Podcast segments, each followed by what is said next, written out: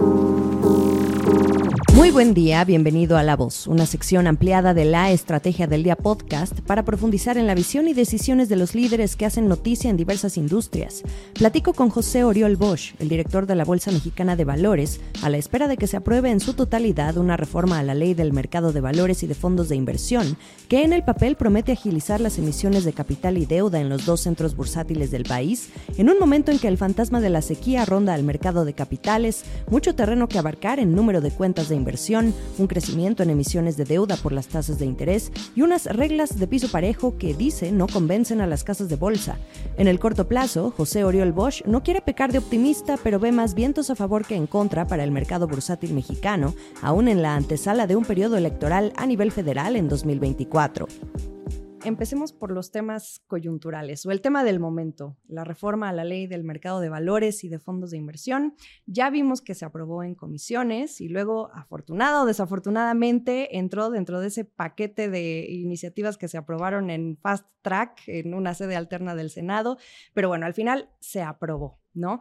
Sin embargo, todavía queda trecho trecho para aprobarla en el Congreso y trecho para implementarla, ¿no? Y para que funcione. Sí, es uno de los temas de ahora, el justo porque se acaba de aprobar en la sesión ordinaria del Senado, que terminó el 30 de abril, y, ahora, eh, como bien decía, se aprobó dentro de estas 20 iniciativas en un fast track, y ahora eh, la siguiente sesión ordinaria reabre en septiembre entonces, la idea es que los diputados ahora la, aprueben. Y luego, ya que se haya aprobado, que esperemos que sea el caso, va a faltar toda la regulación secundaria y todos los detalles, que también va a ser algo complejo. Pero yo creo que lo importante ahí es resaltar el, pues, el interés y la colaboración que hubo de autoridades financieras, de legisladores, de casas de bolsa, de asociaciones, de todos los que tenemos que ver en todo esto, incluso de empresarios que a fin de cuentas van a ser los que van a utilizar este vehículo para eh, poder hacer un cambio en la ley de mercado de valores, que sabemos que, era necesario en muchos puntos, pero sobre todo para seguir desarrollando el, mercado de valores. Y hablas de detalles. Eh, ¿Cuáles son esas leyes secundarias en las que ahora todos los actores involucrados tienen que eh, trabajar para implementarla lo más rápido posible, pues una vez que ya sea aprobada finalmente y promulgada? Sí, ahí va a ser toda la parte de los detalles. Entonces ahí lo que pasa es, nuevo y incluso para contar un poco, lo que se busca con esta iniciativa en la parte, digamos, es que tiene varios componentes, pero uno de los principales o el principal es una emisión simplificada. ¿Qué significa eso? Que los emisores hoy en día y sobre todo en la parte de deuda, y acuérdate, en la bolsa nosotros damos financiamiento no solo en capitales, sino también en deuda. Y en deuda somos muy activos. Incluso el año pasado financiamos a través de deuda casi 400 mil millones de pesos. Al cierre de abril ya hemos financiado 180 mil millones. O sea, tenemos contra el año pasado, yo creo que va a ser eh, probablemente un año récord. Y, bueno, aún así el potencial pudiera ser más grande, pero ¿qué es lo que pasa? Que eh, emitir no es tan fácil. Emitir el, para una empresa, el cumplir con todos los requerimientos, eh, tienen que ser eh, autorizarse en la Comisión Nacional Bancaria de Valores. Y puede tomar de tres a nueve meses, ¿no? Exactamente. Y entonces, ¿qué es lo que se busca? En dos palabras, que sea mucho más rápido, mucho más ágil. Entonces, que tome unos días o unas semanas. y ese es el, objetivo de, esta emisión simplificada. Entonces estamos viendo cómo se puede hacer esto, pero también hay que tener cuidado, porque si tú haces algo muy rápido, lo puedes hacer mal. Entonces, ¿qué es lo primero que hay que cuidar en, en un mercado, en el mercado de valores? El cliente, el inversionista. Entonces, también se está protegiendo al inversionista para que este tipo de emisiones simplificadas, estas emisiones más rápidas, los que las puedan comprar sean inversionistas, lo que se llama institucionales, que son afores, fondos de inversión, aseguradoras o inversionistas calificados. Entonces, creo que eso, el, cómo lo van a poder comprar, qué tan rápido, qué tan ágil va a ser esto, va, a ser la parte importante. Escuchaba a algunos de los senadores cuando estaban en, discutiendo en comisiones para, la aprobación, eh, incluso hubo uno que criticó, eh, no recuerdo el nombre, pero decía que la consideraba una reforma al, al, vapor, una iniciativa al vapor, pero realmente no es así, porque tienen años de estar preparando esta, esta iniciativa. Eh, incluso llegué a escuchar también que se trataba de un esfuerzo gremial.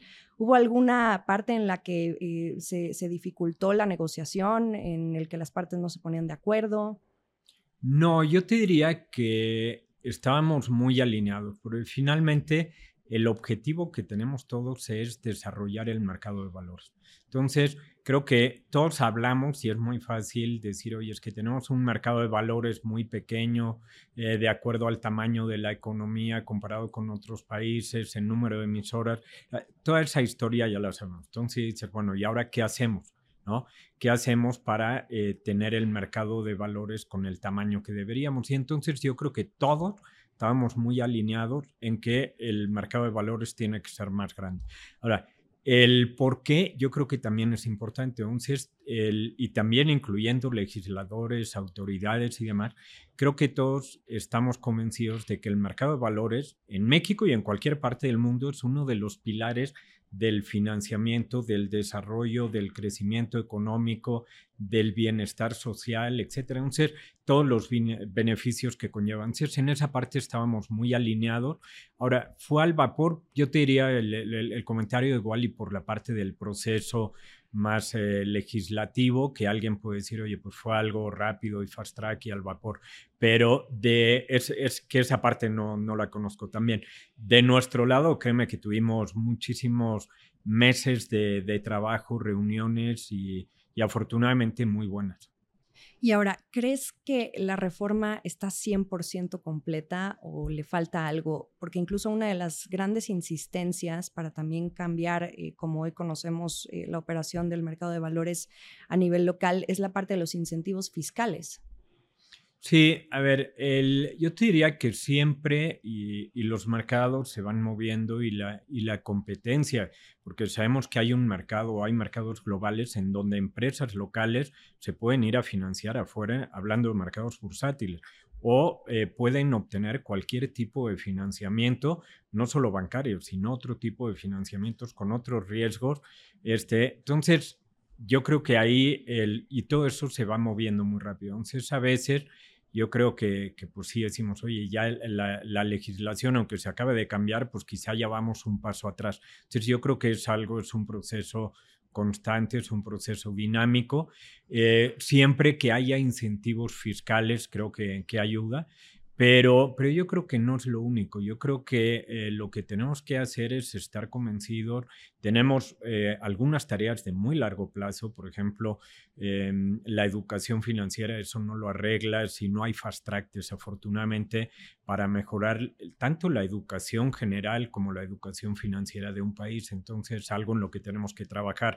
El, ya que tengamos todo listo y, y en nuestro caso como bolsa, pues nosotros somos los que estamos en medio, los facilitadores de, ese financiamiento, pero pues también necesitamos que los empresarios eh, estén convencidos de, las ventajas que, que puede tener y también de los requerimientos, como puede ser institucionalizar o todos los eh, temas de gobierno corporativo, de gobernanza que pueda implicar el financiamiento bursátil. Entonces creo que vamos a tener todos que, que poner de nuestro lado. En los últimos años no hemos escuchado palabras que no sean sequía o deslistes completamente seco el mercado en la parte de capitales, porque como bien dices, eh, la, deuda es otra historia. Pero ¿consideras a esta reforma como el único salvavidas para poder ver ese crecimiento o repunte del mercado bursátil mexicano? No, no, no. Y yo creo que, a ver, las cosas no se arreglan nada más por, por una regulación y por un mandato. Hay una serie de factores que también afectan. Y yo te diría, el, el más simple en un mercado es el precio, ¿no? Y, algo muy simplista, pero si, si está barato compras, si está caro vendes, ¿no? En el mercado de valores funciona de la misma forma. Entonces, cuando las valuaciones, por ejemplo, son altas, en el mercado, entonces vas a ver más empresas que van a venir al mercado a buscar ese financiamiento en mercado de capitales, ya sea una colocación primaria o secundaria, pero porque la evaluación es buena. Las valuaciones en México han sido bajas. Entonces, el, y es más, un dato, y, afortunadamente ha mejorado. El, el, máximo que tocó la Bolsa Mexicana de Valores, el IPC, pero no en pesos, sino en dólares, para que lo podamos comparar 10 eh, años después, fue en 2013, precisamente. Y si vemos de ese máximo en dólares de 2013 a hoy, todavía estamos 15% abajo. Pero el año pasado, ah, en, creo que fue por ahí de septiembre, estábamos 40% abajo del máximo que habíamos tocado en dólares nueve años antes. Entonces, ¿Qué es lo que pasa? Que cuando la evaluación es baja, pues no vas a ver IPOs. Y casualmente en 2013-2014, que la evaluación de, de, la bolsa del IPC estaba muy alta, y era precisamente, te acordarás el por qué, era el Mexico Moment y todo esto, en ese momento hubo muchos IPOs. Ahora, ¿qué es lo que pasa? Incluso muchas empresas que hicieron el IPO en esa época son las que ahora se salieron de la bolsa o mm. hicieron el desliste. ¿Por qué? Porque recompraron en algunos casos. Eh, el año pasado hubo algunas empresas que estuvieron recomprando, haciendo el desliste 50% abajo de los precios a los que se habían colocado nueve o diez años antes. Entonces, el, también puede haber mucha regulación, muchos incentivos, mejorar la educación, pero también las condiciones de mercado yo creo que son muy importantes. Y hablando de bajas valuaciones y condiciones del mercado, yo creo que también quizá estos vientos en contra se pudieran extender un poquito más si consideramos que viene un periodo de transición a nivel político en el país, en el que las empresas quizá dan un paso atrás un poco para ver cómo va a estar el panorama, incluso también ahorita con altas tasas de interés, eh, pudiera ser en la emisión de deuda, que ahorita vamos a ese tema. ¿Cómo ves tú ahí ese panorama? Pues teniendo elecciones presidenciales. Pues yo veo vientos a favor. O sea, él comentas los vientos en contra, pero yo los veo a favor porque, y, no quiero pecar de, de sobre optimista, pero si nos ponemos a ver, por ejemplo, eh, la bolsa al día de hoy trae un retorno del 14% o 14-15%. En pesos, si lo vemos en dólares, súmale la apreciación, traemos un 25%, que eso ha cerrado el gap que mencionaba hace un momento. Entonces, le ha ido, y, si lo comparamos, porque también siempre hay que verlo en términos relativos, con otras bolsas del mundo, tanto en pesos como en dólares, la bolsa, y, sobre todo medido por el principal índice de la bolsa, el IPC, ha tenido un mejor rendimiento este año que el resto de las bolsas del mundo. Y el año pasado, aunque fue negativo, también la caída que tuvo fue mucho menor a la que hubo en la mayoría de las bolsas. Y creo que el entorno que está teniendo México hoy en día yo creo que al contrario, creo que tiene todos los astros muy alineados. El, ¿Y por qué? Y lo estamos viendo y, no solo en bolsa, en, otros activos financieros que están teniendo o estamos viendo hoy en día niveles que, quizá no habíamos pensado, como puede ser el caso del peso mexicano, uno de los activos financieros más líquidos que, que tenemos y esa apreciación no la veíamos. ¿Por qué? El, por varias razones, empezando por eh, toda la parte de, bueno, quitando remesas, que es un monto muy importante, em, inversión extranjera directa, pero también dentro de ello estamos viendo el nearshoring y por qué se está dando por la oportunidad que tiene México, que creo que muchas empresas están aprovechando, en donde nuestro socio comercial eh, que es el caso de mm, eh, competidor, que es el caso de China para Estados Unidos, pues ahí está teniendo un conflicto con Estados Unidos, México lo está aprovechando, los costos de logística, eh, la parte de turismo, todas las empresas, las exportaciones, a pesar de la apreciación del peso, están yéndose para México. Y una muy importante en términos relativos, México hoy en día es eh, es más, si lo vemos dentro de emerging markets, de todo el mundo de mercados emergentes, es uno de los países que hoy en día está siendo más estable. Si lo vemos en Latinoamérica y vemos cómo está Latinoamérica, decimos, oye, pues sí está muy mal, México está muy, muy bien. Incluso si lo comparamos con mercados emergentes en Europa también y lo mismo con Asia. Entonces, está teniendo una estabilidad eh, financiera, una estabilidad en los fundamentales, una estabilidad social que no está eh, que no estamos viendo en otros países. Entonces, creo que México tiene una oportunidad y, no solo hoy, este, y, creo que eh, se está aprovechando una oportunidad histórica. Sí, sabemos que en elecciones siempre puede haber un poco más de aversión al riesgo y eso puede traer un poco de volatilidad y demás, pero hoy por hoy no la hemos visto. Y las tasas de interés, aunque ya estamos viendo tasas de interés que la expectativa del mercado es que ya estemos en tasas máximas y que de ahí empecemos a ver que, que, bajan. Tasas de interés altísimas, del 11, 25 hoy en día. Cuando veníamos en 2021 teníamos tasas que tocaron la tasa de fondeo de Banco de México, el 4%. Entonces, a pesar de tasas de interés, que también es un competidor para los flujos, si tienes tasas de interés muy altas, igual y dices, pues no voy a invertir en bolsa porque tengo garantizado el 11, 25 por acá, ¿no? El, aún así, el rendimiento de la bolsa ha sido bueno. Entonces, yo creo que las expectativas que se están viendo, a pesar de la tasa que creo que, que ya está, sin, si no en el nivel máximo, muy cerca, este, creo que estamos viendo una oportunidad muy buena y, y ojalá se, se refleje en los mercados y hoy por hoy se ha reflejado. Y aprovechando tu optimismo, las pymes van a entrar a la ecuación con, esta reforma. Hay quienes dicen que eh, se esperan entre 5 mil a 10 mil empresas que puedan sumarse, otros se aventuran a decir que hasta 30 mil, eh, pero en, términos inmediatos, ¿cuántas empresas están listas ya para salir una vez aprobada esta reforma en septiembre? Sí, ese es, es buena pregunta.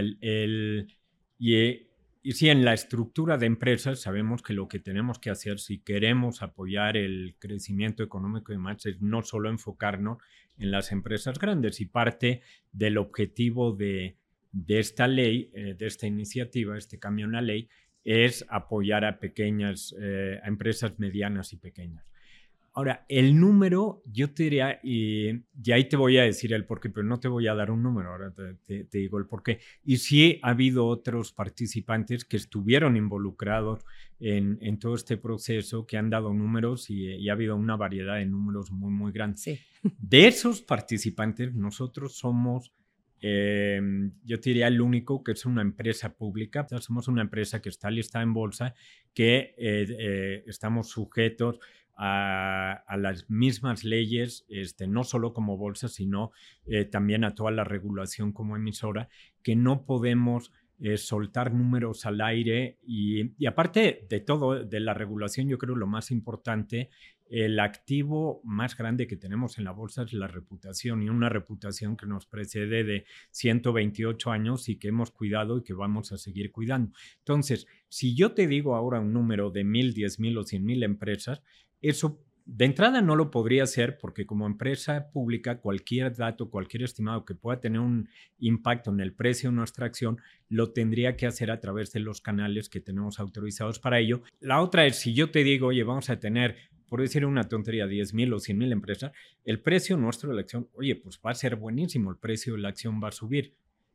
Y, y luego, ¿quién va a explicar si no fueron o por qué fueron o entonces, además del impacto reputacional, pudiéramos tener un impacto en mover el precio de nuestra acción. Entonces, nosotros tenemos que ser mucho más cuidadosos este, y, así lo hemos manejado siempre. Entonces, no te puedo dar un número ahora. Lo que te puedo garantizar es que de nuestro lado vamos a poner, ahora sí, todo el esfuerzo y demás para que ese número sea lo más grande posible. Y dentro del esfuerzo, incluso eh, toda la parte de, promoción, por ejemplo, que hemos tenido en la bolsa, etcétera. Entonces, ojalá el número sea lo mayor posible. Bien, muy válido. Hablemos ahora de un nuevo mecanismo de inversión colectiva que eh, esta reforma trae, que van a permitir los fondos de cobertura, esta figura mejor conocida en inglés como hedge funds, em, eh, para protegerse de riesgos solo lo van a permitir para inversionistas institucionales, si bien entiendo, y no para los inversionistas minoritarios o retail, como se les conoce, ¿no? ¿Cuál es la expectativa una vez puesta en marcha eh, este tipo de mecanismo? ¿En cuánto estiman también que aumenten los montos de inversión? ¿O cómo miras tú el impacto en la demanda? Mira, y los hedge funds son una figura que existe desde hace muchos años en muchos mercados que ha sido eh, muy exitosa en, mercados eh, mucho más desarrollados, como el caso de Estados Unidos, pero también ha sido muy exitosa en otros países y hablando de Latinoamérica, en el caso de, Brasil. Entonces, ¿qué tenemos en, en México? En México tenemos fondos de inversión hoy en día pero los fondos de inversión sobre todo son fondos de inversión enfocados en deuda, una pequeña parte eh, de fondos de inversión enfocados también en renta variable, hay algunos de cobertura más en, temas cambiario y, demás, pero falta la figura del hedge fund. El hedge fund em, es diferente a un fondo de inversión eh, por varias cosas. Uno, por la regulación que tiene. Se le permite al hedge fund tomar eh, posiciones tanto del lado largo como del lado corto, o sea, puede vender en corto, él puede tener apalancamiento y eh, así es como funcionan generalmente. Y, el, y luego manejan eh, los manejadores de los hedge funds, la forma en que cobran es con, generalmente con un success fee, con un fee de acuerdo al éxito que tengan sobre un objetivo, sobre un benchmark, en el caso de los fondos de inversiones fijos, etc. Entonces, es una figura que ha funcionado. El, también ahí va a faltar, y como mencionábamos antes, toda la regulación secundaria de, oye, y cuánto se puede ir corto, cuánto se puede apalancar, este, cuánto pueden cobrar, etcétera. Todo eso también va a venir después. Pero yo creo que eh, va a ser algo muy bueno, va a complementar muy bien. Este, va a ser algo que, va a ayudar también a, competir. Creo que lo que hemos visto en hedge funds pueden ser muy eh, diferentes unos de otros y entonces hay una competencia entre ellos y además como tienen ese em, manejo de un fee de éxito, este, entonces hay un incentivo para tener un mejor retorno. Entonces, yo creo que puede ser muy bueno para que tengamos más inversionistas. Y sabemos el, y, y, mencionabas antes el número de empresas y de tal, pero eh, nosotros somos los que estamos en medio, digamos, entre empresas e inversionistas muchas veces vemos, mm, o principalmente vemos el lado de la oferta de valores, pero en mi opinión, primero siempre hay que ver el lado del, del, inversionista, del que tiene el dinero. Entonces, este también tenemos que crecerlo para que crezca el otro. Entonces, si crecemos el lado del inversionista, el, que ese es el que hablaba con educación financiera, etcétera. Yo creo que ese va a crecer los productos, llámense productos bursátiles o hedge funds, fondos de inversión, etcétera. Y entonces eso va a complementar y vamos a tener un número de personas que invierten hoy en día en México, que sabemos que es muy bajo comparado con otros países, y, y que la gente lo pueda aprovechar. Necesitamos el que la gente invierta más Necesitamos que la gente ponga el dinero a trabajar em, y, en, inversiones productivas, en inversiones que ese dinero a la vez sirve para financiar eh, un proyecto que a la vez genera empleo, que a la vez genera consumo, etcétera, y que echa a andar toda la, no, y, muchas veces se dice que son los olvidados del mercado, justo, ¿no? Y que incluso eh, llegué a leer en, en algunos análisis que em, sigue siendo un poco más enfocada la reforma a los inversionistas institucionales, ¿no? Pero justo, ¿cómo, cómo crecer también los rendimientos para esos inversionistas retail? La figura de los hedge funds y, la educación también, la, educación financiera, porque cuánta gente no sabe eh, qué es una tasa real y que si pone el dinero eh, abajo del colchón o en la alcancía, pues este, su dinero eh, se está manteniendo, cuando en realidad el poder adquisitivo se lo está acabando. Entonces, todo eso yo creo que es bien importante. Cambiemos de tema, Oriol. Sobre el contexto del mercado en general, ¿cuáles son las expectativas para el mercado de valores hacia el segundo semestre del año? yo creo las expectativas, en, la parte de capitales y también eh, tenemos que, no podemos dar información cuando todavía no es pública, pero yo te diría que con, con lo que mencionaba antes, con una evaluación que ya se ha corregido gracias a, tanto al, al, incremento que ha habido en los precios de las acciones que se refleja en el IPC como en la apreciación del peso, yo creo que eso hace más atractivo hoy en día el, todo el entorno para que pudiera haber alguna colocación, el, alguna IPO. Ahora, también hemos tenido, eh, y, eso sí ha habido, hemos tenido algunas colocaciones eh, subsecuentes que le llamamos o follow-ons, entonces de algunas empresas que han venido, eh, que ya están listadas y que vienen a levantar nuevamente capital. Y un sector que ha sido activo ahí han sido las fibras, por ejemplo, las fibras inmobiliarias, que hoy en día ligándolo con el tema del nearshoring o de estamos viendo que requieren de capital y entonces vienen a hacer una colocación subsecuente y más que ellos eh, no, eh, están muy limitados por el lado de apalancamiento y a la vez distribuyen una gran parte de las utilidades que tienen. Entonces, una forma es venir al, mercado. Si bien entiendo ahorita que mencionabas a las fibras, el retorno de inversionistas acumula doble dígito, va a doble dígito, ¿no? Exactamente. En año. Y ha sido un sector también muy interesante, muy, muy atractivo. Eh, las fibras inmobiliarias, como bien sabes, son no solo para lo que es bienes inmuebles que pudiera ser residencial, pero sobre todo comercial, naves industriales, eh, sector industrial. Entonces, todo eso ha crecido y está creciendo muchísimo por el efecto que estamos viendo hoy en día de, de todo eh, lo que le llamamos el, el nearshoring. Y luego, eh, yo creo que la otra parte importante es la de deuda, que mencionaba el año pasado tuvimos 380 mil millones, Tuvimos 180 mil en corto plazo, 200 mil en largo, que le llamamos largo a más de un año. Y ahorita en el primer trimestre repuntaron 433%. Exactamente. Lo cual ha sido un número muy, muy bueno, muy sorprendente. Y yo creo que eso habla de, también veníamos de que incluso por la pandemia y el año pasado todavía fue un año complicado eh, y las empresas pues, no, no estaban invirtiendo y ahora sí lo estamos viendo. Entonces, el, por eso yo creo que es parte del viento a favor que, que estamos viendo. y las tasas de interés no espantan. Y no espantan. O sea, incluso para largo plazo, lo cual te habla de, o sea, si yo voy a financiar hoy en día un proyecto y tengo una tasa de interés del 11% más el premio, porque como empresa voy a colocar arriba de eso, no se voy a colocar al 12 o al 14 mi proyecto tiene que ser lo suficientemente rentable para justificar ese nivel de tasa de interés.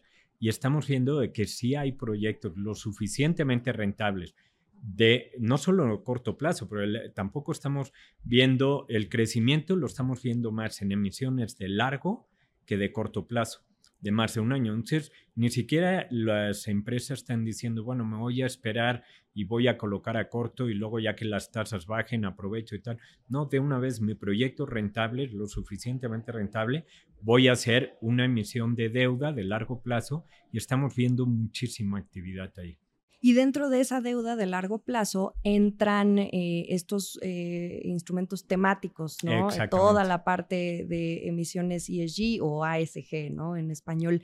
¿Cómo va ahí la, perspectiva? En junio pasado, de hecho, durante el foro de emisoras en, en, el Caribe, decías que para 2023 alcanzaría el 50%. Bueno, ya rumbo a, a mitad de año podemos hacer un corte de caja y decir cómo vamos. Yo creo que vamos bien. El, a ver, y te cuento, el, toda la deuda está etiquetada, que básicamente son los bonos verdes, sociales, sustentables, vinculados a la sostenibilidad. Ahora acabamos de tener un bono de resiliencia, que es un bono verde ya un poco más, eh, más etiquetado todavía que los otros. Pero empezamos con el primero en 2016 y creo que fue muy bien recibido porque ya los inversionistas individuales, institucionales, no solo buscaban el rendimiento, el retorno, sino que querían saber eh, cuál era el impacto ambiental, social que, estaba teniendo su inversión. Y en, en, 2016, del total de la deuda de largo plazo fue el 2% de lo que se colocó en bolsa. Nada. En 2000, que fue 20, creo que 20 o 21, ya en 2020 ya rompimos el 10%. En 21 fue creo que el 27% y el año pasado fue el 47% del total de la deuda. Y entonces, pues ya con esa tendencia decía, pues yo creo que va a ser más de, del 50 para este año. Y lo sigo creyendo, yo creo que para este año este, sí vamos a ver más del 50% de la deuda de largo plazo que sea deuda etiquetada, que sea deuda que va para cualquier eh, tema ambiental, social o de gobernanza o combinado o con sus variedades. ¿Cómo va la emisión de otros instrumentos? Por ejemplo, los secades. Eh, ¿Consideras que se han enfriado? ¿Vienen nuevas solicitudes en espera de colocarse? No, yo te diría, en, eh, el caso de los secades se, ha frenado. El, el, caso, los secades empiezan en México en 2009 y nacen por eh, a raíz de la crisis que se estaba viviendo financiera global y local de 2008-2009. Faltaba un producto para eh, financiar empresas em, que quizá no tenían el tamaño, pero sí tenían el potencial o el track record eh, y no tenían el tamaño para venir directamente a la bolsa. Entonces, a través de estos certificados de capital privado, se lleva a cabo el, eh, se crean los ECADES y los institucionales, las AFORES, son los principales compradores. Y fue un instrumento, ha sido un instrumento bastante activo. Ahora, después de estos años, lo que eh, se está esperando es que empecemos a ver una salida de esas inversiones, que incluso una salida puede ser que eh, una empresa se financió a través de un SECADE, ya haya tenido el crecimiento suficiente y ahora pueda venir de forma individual al mercado de capitales, a la bolsa. Entonces, eh, yo diría, los SECADES hoy en día está un poco más, eh, se ha frenado en espera de que empecemos a ver toda esta salida.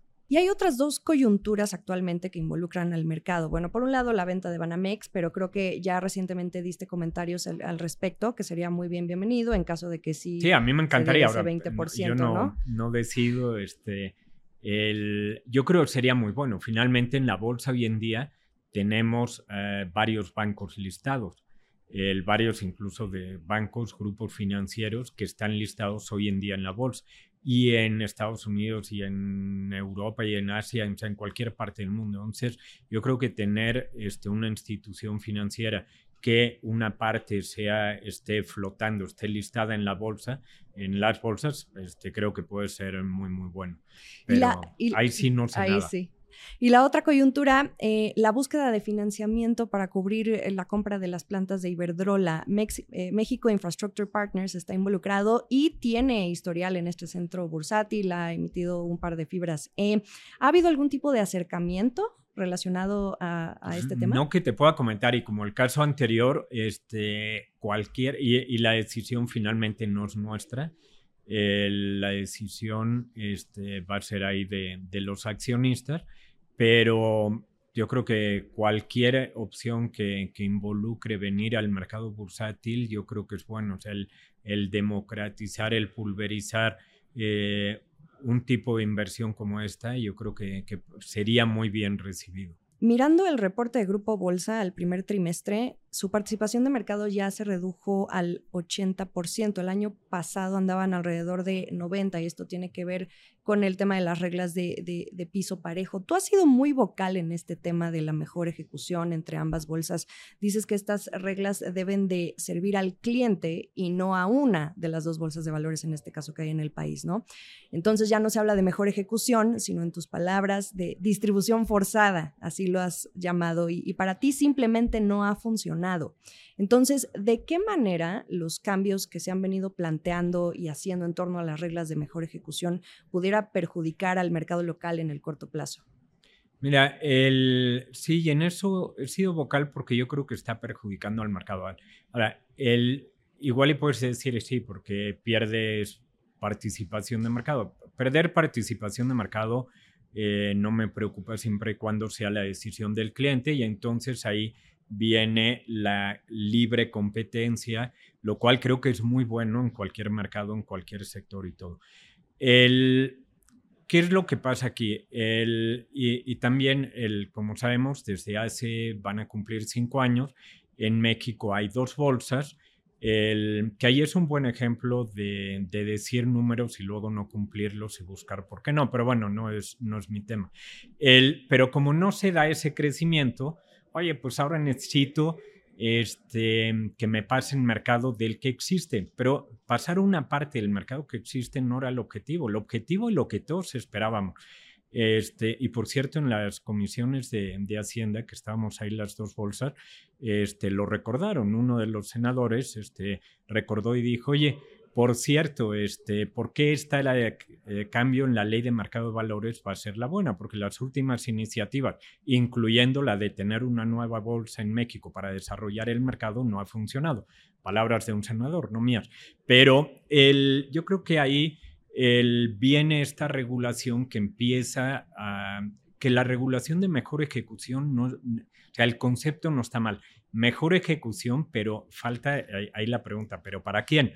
La mejor ejecución siempre debe ser para el cliente. El cliente es lo más importante en el mercado. Si perjudicas al cliente, acabas con el mercado. Entonces, la mejor ejecución significa que el cliente le compren, porque el cliente no viene a una u otra bolsa a comprar acciones o vender viene a través de una casa de bolsa. y las casas de bolsa son las que no están tan contentas. Exactamente, lo cual ese también es otro argumento que para allá voy. Entonces, las casas de bolsa son las que ejecutan para el cliente y tienen incluso una responsabilidad fiduciaria y todo de ejecutar, de llevar a cabo la mejor ejecución. ¿Qué es llevar a cabo la mejor ejecución? Comprar al mejor precio, este, eh, comprar donde haya mejor volumen, donde sea más fácil la transacción, etc. Entonces viene, hay una serie de, de supuestos. Ahora, ¿cómo se traduce en México la mejor ejecución? En la distribución forzada, es más, yo le pondría la peor distribución forzada, o sea, ya le pondría hasta un adjetivo más. El, y entonces viene la peor distribución forzada, que es decir, a ver, a fuerzas, una parte va para acá y otra para allá. Oye, y el cliente, ese olvídalo, este, porque si no, este, igual y se va a ir todo para una bolsa o se va a ir para otra. Y entonces viene una serie de cambios que lo que hacen es perjudicar al mercado, fragmentar al mercado y entonces las casas de bolsa, que son las que están ejecutando por cuenta del cliente, son las que están recibiendo las quejas de los clientes. Entonces, eh, por eso te decía, si me lo preguntas a mí vas a decir, oye, mi opinión es parcial. Pero si yo te dijera, oye, pregúntale a las casas de bolsa que afortunadamente han empezado a ser, creo que tarde, pero afortunadamente han empezado a ser muy vocales, las casas de bolsa ya están diciendo, esto no está funcionando y está perjudicando al cliente. Y yo te diría, no unas cuantas casas de bolsa, todas, por unanimidad, las casas de bolsa están diciendo que la mejor ejecución, esta regulación de la mal llamada mejor ejecución no está funcionando y afortunadamente los reguladores están escuchando a las casas de bolsa, están escuchando a la asociación, eh, que, a la MIP que representa todas las casas de bolsa y entonces creo que va a haber algún cambio. Ojalá haya un, un cambio que no sea a favor de bolsa y que no sea a favor de la otra bolsa y que no sea, que sea a favor del cliente. El cliente es lo más importante, tenemos que cuidarlo, no nos sobran clientes y si no cuidamos a los clientes, yo creo que ahí sí vamos a salir perdiendo Esto fue La Voz, una sección ampliada de la Estrategia del Día podcast con Jimena Tolama. Te invitamos a escucharnos pronto en la siguiente conversación. Que tengas un día muy productivo.